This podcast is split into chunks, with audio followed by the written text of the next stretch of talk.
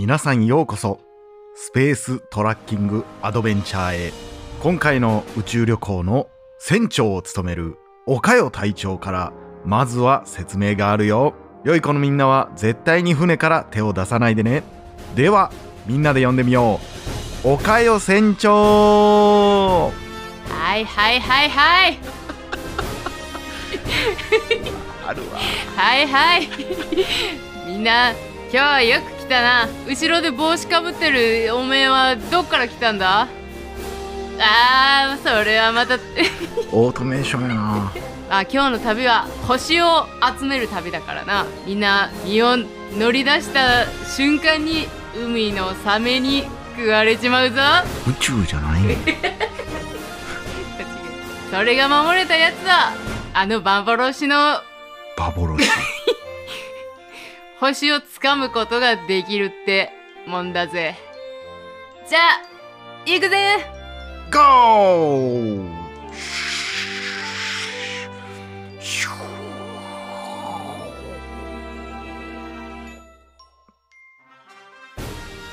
はいということでなんか喋るかなと思ったら もう私は喋りませんの顔をしてはったのでということでね、はいい、や最初の「はいはいはい」がすごい うわーおるな運転荒いんやろなみたいな。絶対それでトラブル発生するんやろなみたいな。そうそう。ちょっとそうやんちゃなね。そやな。で多分なんか通信で「おいおいおかよ大丈夫かよ」みたいな。そうそうそう。ということで。はい。どうも柴山健です。どうもおかよです。大々だけな時間でございます。はい。はい。ということですけれども。はい。あのーもう今更ですけどはい。あのゴッホとドクターは見られたんですか？あゴッホとドクタードクター風の。忘れてた。まだ見てない？いや見ました見ました。おおいやーその話します？どうですか？いや見ました？見ましたよ。僕見ました。僕結構もう前に。あー本当ですか、、はい。やどうでした？ちなみに。いやまあ正直、はい。僕はそんなにそのストーリー自体がそんなにおもろないっていうはい感じやったけども、はい。それをまあただそのゴッホの岡代のあの話を聞いてたからなんとなくあ、うんうん。あゴッホってこういうちょっと変なとこあったかうんら、それを忠実にやってはんねやろなみたいなのがあったり、あれがゴッホじゃなかったらめちゃくちゃおもんなかったと思うーんそうよね。う。うん、いやなんかそのめちゃくちゃこう言ってはることめっちゃわかるというおかーあのゴッホのことをすごく知ってて、うんゴッホが好きな人が見ると、うん、むちゃくちゃいいというかあじゃあ結構岡代的には評価高いんや。うーんあのそのストーリーと言われたら、私もちょっとなんかわけわからん感じやん、うんだいぶそ。やな。わあらーってあ思ったけどらーっていうだからそこはその特にまあ評価はねあれなんですけど、うんいやなんかそのやっぱねちょっとこう節々にゴッホへの優しさというかっていう部分がこう垣間見えてねその部分はやっぱすごく嬉しかったし、うんうんうん。やっぱ最後の部分はものすごい泣きました。あー、うんあっこね。いやそう、まあ、えーっとね、あのードクター風の、うんなんかね、ニュージェネレーションみたいな、なんか、新シリーズなんよね？あれ、なんかエクス、あそうなんや。うん、な新シリーズの方の、多分 UNEXT でしかなかったと思うんですけど、ゴッホとドクターっていうエピソードなんですけど、一応、まあ、流れだけ説明しとくと、まあ、ドクター風っていう、その、タイムスリップできる、まあ、科学者みたいな人がいるんですけど、同時になんかこうなんだ宇宙生命体みたいなのをやっつけてんのか、うん。悪魔みたいなものをやっつけてんのか。そういうそのドクター風っていうあのシリーズがそういうコンセプトなんかなう全部。ん分からん。そういうまあタイムスリップは多分あるんやろうけどうん。そういうもんなんか。なんかまあそのゴッホの、えールーブル美術館あれ？どこ？ルーブルなんルーブルかなってどこ？フランス？ルーブルはパリやね。あじゃあちゃうな。イギリスの話だったもんなあれイギリスやったっけ？イギリスのなんか博物館。なんかゴッホのゴッホ展みたいなのやっててうん。でそこで見た絵にあれこのなんか建物教会を描いたうん。建物の中に、うん。これあいつちゃうんかみたいななんか自分たちが知ってるモンスターが描かれてるみたいなんで、ゴッホはこの時にモンスターに出会ってるんやみたいな。そしてこのモンスターをやっつけなって言って、うん、しタその時も、うん。あのあのその教会の絵っていうのが、あのゴッホがまあ一応あの物語の中ではゴッホは自殺したという設定になってるんですけど、うんうんうんあのなんか2パターンあったじゃないですか。ゴッホの死について。うんうんうんあの真実が分かってないみたいなの,、あの自殺そうそうそう自殺パターンで進んでるんですけど、あの教会の絵っていうのがゴッホが亡くなる、うん。あの直前ぐらいに描いた絵なんですよ。そうそう。ほんでど。いやなんかここの窓のところに怪物がおるみたいな。でもしかしたらこの怪物をどうにかしたらゴッホが死なずに済むんじゃないかみたいな。あそういうことなんあれって。あなんかあなるほど。だからまあそれこそモンスターに殺されたかもしれんみたいな、うん。とはあかまあその何かその闇がゴッホに取り付いていたからゴッホが実質したんじゃないかっていう。なるほどなるほど、うん。あでまあその時代というかその、にタイムスリップして、うん。えーなんか至る所がうん。ゴッホの絵で多分構成されてるのよね、うんうん。なんか最初になんかゴッホをタイムスリップした後にゴッホ探しに行こうっつって街に出たカフェみたいなのがあって、うん。なんかそこで主人公と一緒に来てる女の子が、うん。はあこのカフェってなってるっていうことは、多分これはゴッホが絵で描いたんやろな、うん。みたいな、うん。でああのカフェやってなってる時に中からゴッホが「いや頼むよ酒飲ましてくれ」みたいなので出てきて、うん。でそこでまあそのドクターとうん。話すことになんねんけど、でもモンスターがどうのこうのっていうの話はせんと、うん。そのまんまゴッホの家に行くみたいな。うんほんならなんかゴッホがいっぱい家に絵描いてだからあのうんひまわりの絵、うん家や家やんな多分あれが。で嘘つけっていうぐらいゴッホの絵のままの部屋やんあれ。でそうそうそういやいやあれ多分 デフォルトされえデフォルメされてるやろあれっていう。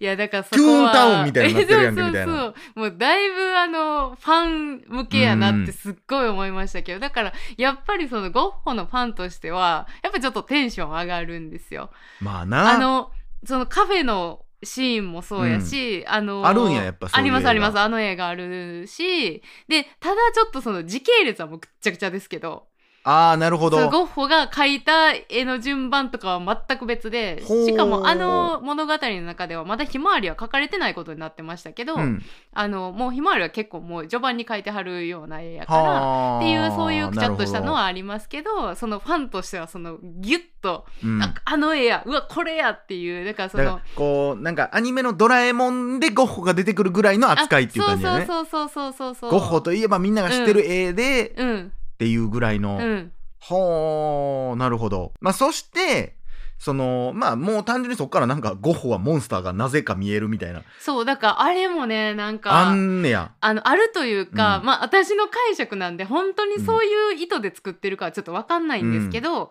あのゴッホっていうのは結構そのまあ精神疾患もあったりして、うんうんうんうんちょっと幻聴幻覚とかが結構見えてた方なんですね。であのーまあそれですごくこうお闇になられた方なんですけど、それを実はモンスターがほんまにおって、うん。あのーゴッホは幻聴幻覚ってなってたけど実はそうじゃなく、うん。ほんまにモンスターがおったんだよっていう、その、うん。優しさなんかなってすごい思ったんですよ。だからなんかこうそのこのドクターはうん。言ったらモンスターがおると思って来てるから、うんうんうん。でなんか鳴き声がするってなって、うん。外出たら、うん。あなんもおらへんなってなんねんけどバーン急に吹き飛ばされて、うん。なんやと思ったらそのモンスターっていうのが、まあ、宇宙から来たなんか生命体やねんけど、うん。人の目には見えへんうんうん。装置を使わないと。うん。でもなぜかゴッホだけは「また来たんかお前!」うん。みたいなんで、普通にそいつと戦ってるみたいな、だからこう、ま、町の人からすると「何をまたあいつはなんかバケモンがおるとか言うてんねん」ってなってるけど、ほんまは実はモンスターおったみたいなことやんな。そうそうそうそあーまあだから当時そのなんか変なこと言うてるってなった中にはそんなんもあったんちゃうかみたいあったんじゃないな、かっていうなんかすごいそれって優しいなーって思うな素敵なフィクションというかな。うんでまあそっからはなんかバトルモンみたいなのあって、うんいかにそのモンスターを倒すかみたいあのゴッな。ホと一緒に戦うゴッホを倒してたからね。ザーンさしてたからね。だいぶシュールでちょっと面白かったけどな、ゴッホそんな強いんやみたいな。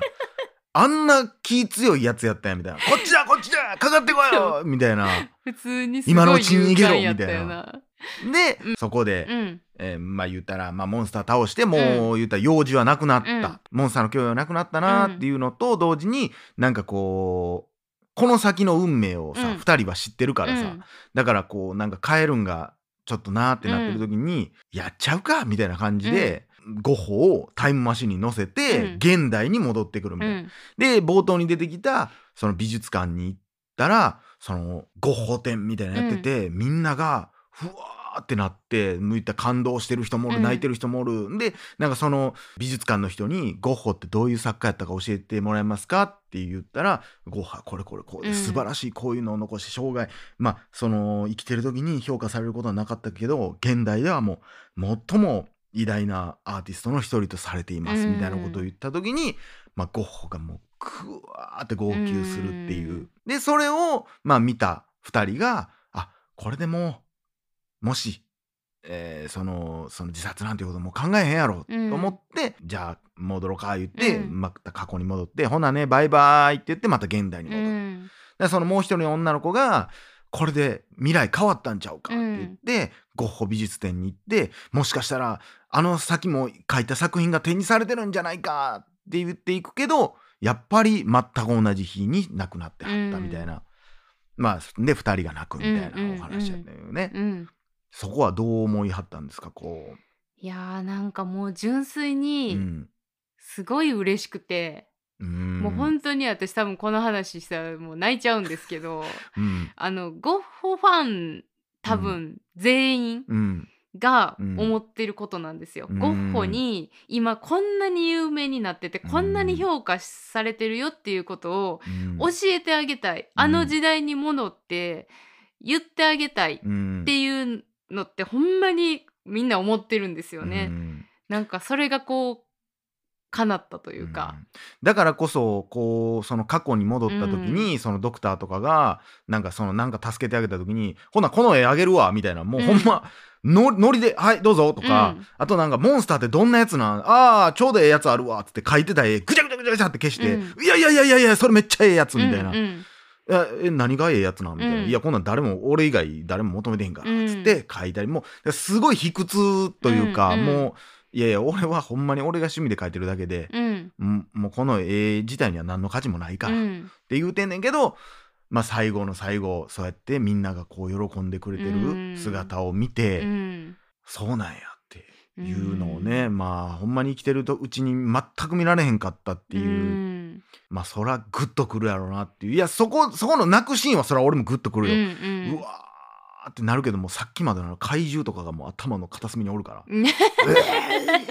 そうね、なかなかのいやでも優しい映画、映画じゃないわ、ーうん。ドラマでしたね。だからゴッホ好きにはぜひ見てもいらいたい。やたまらんと思いますね、で僕のあのーあれで言うとまあこれちょっと「ワンピースのネタバレになりますけど、うん。もうもう古いとこですけどあのー一回ね「ワンピースマガジンみたいなんで、うん。まああの有名なねエースがうん。赤犬にガッてはいはい。やられる直前に、サボが助けに来るっていう別の道筋を描いた漫画が、はいはい。そう小田さんがちゃんと書いたやつが載ってんのよ、ちょっとはいはい。1話だけ。うん、もう泣くもんね。いや泣くよないやこれをまたサボがうん見た夢と思ったら、泣くってみたいな。そういう設定なんや。いやなんかそれに近い感じやったような気する。ちょっともう忘れたけど。あなんか夢やったと思うでも、ん。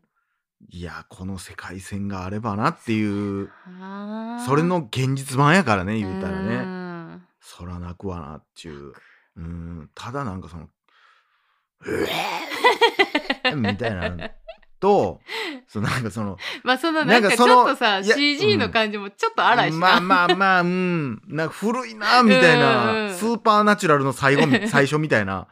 なんかこうなその宇宙生物もこいつも群れからはぐれただけなんだみたいな、いやそこのドラマも別になんかようわか邪魔やな思って見てましたけど。あれを本気でうん。そこだけをテーマにしたタイムマシンのドラマあったらもう多分やばいよな。やばいと思う。なあ。うん。その際にはちょっと私は私の推してるあの、うん。ウィレム・デフォー版のあー。ゴッホでやってほしいなーって思うな。ったり。ぴったり。いやということでね、はい。最近その俺もそうやけどさ、うん。やっぱ U-NEXT でしか見れないってめっちゃ言ってる気するわ俺あー。やっぱ UNEXT 結構多いんやでかいよなやっぱな。うん。ということで、はい。まあ、そんなエピソードがありますよということでした。じゃあ柴山健でした。おかよでした。村飯屋。また明日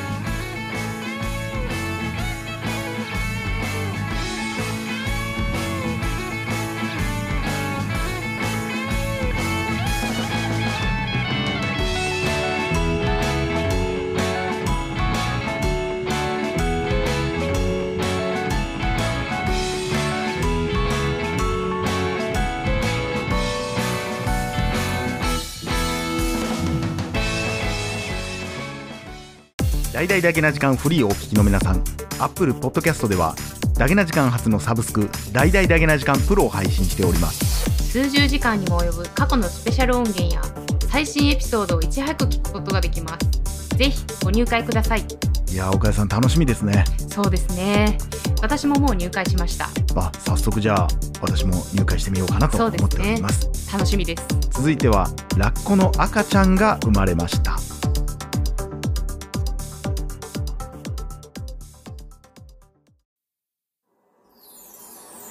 ポッドキャスト最後までお聞きいただきありがとうございました。大々だけな時間では番組へのご意見ご感想または取り上げてほしいテーマを募集しています。応募は dddjk.net にアクセスして応募フォームからお送りください。D が3つに JK1 人 .net と覚えてください。皆さんからのご応募お待ちしてます